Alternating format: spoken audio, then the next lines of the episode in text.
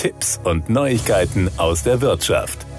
Die Hochwasserkatastrophe in Deutschland hat sehr viele Todesopfer gefordert. Immer noch werden Menschen vermisst. Die Schäden an Gebäuden und Infrastruktur lassen sich erst grob bestimmen und gehen in die zweistelligen Milliarden. Davon allein mindestens zwei Milliarden Euro für Verkehrsinfrastrukturen.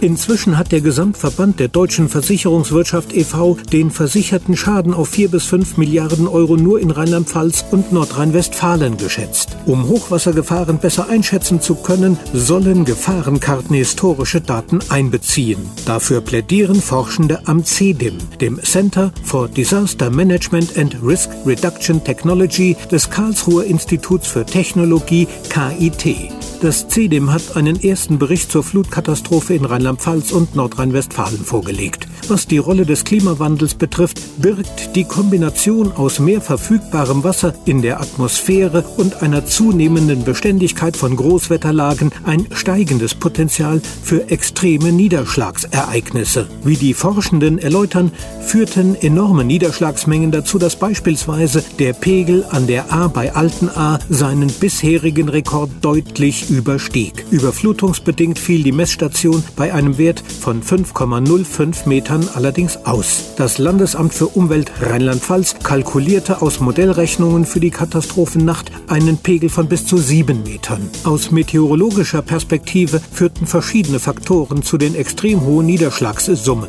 Innerhalb von 48 Stunden fiel in Teilen von Nordrhein-Westfalen und Rheinland-Pfalz mehr Regen, als dort üblicherweise im gesamten Monat Juli niedergeht geht. Der Hauptanteil ging sogar innerhalb von rund nur zehn Stunden nieder, berichtet CEDIM-Sprecher Professor Michael Kunz. Außerdem verstärkte das stark gegliederte Gelände der betroffenen Regionen, besonders im Landkreis Ahrweiler, mit teils tief eingeschnittenen Flusstälern den Oberflächenabfluss. Der bereits annähernd gesättigte Boden durch teils kräftige Niederschläge in den vorangegangenen Tagen verschärfte die Situation zusätzlich. Ob ein einzelnes Extremereignis oder die Abfolge mehrerer Extreme bereits auf den Klimawandel zurückzuführen sind, lässt sich nach Aussage der Karlsruher Katastrophenforschenden weder exakt belegen noch komplett verneinen, besonders wenn es um Ereignisse auf kurzen Zeit- und Raumskalen geht, die stark von lokalen Faktoren beeinflusst sind.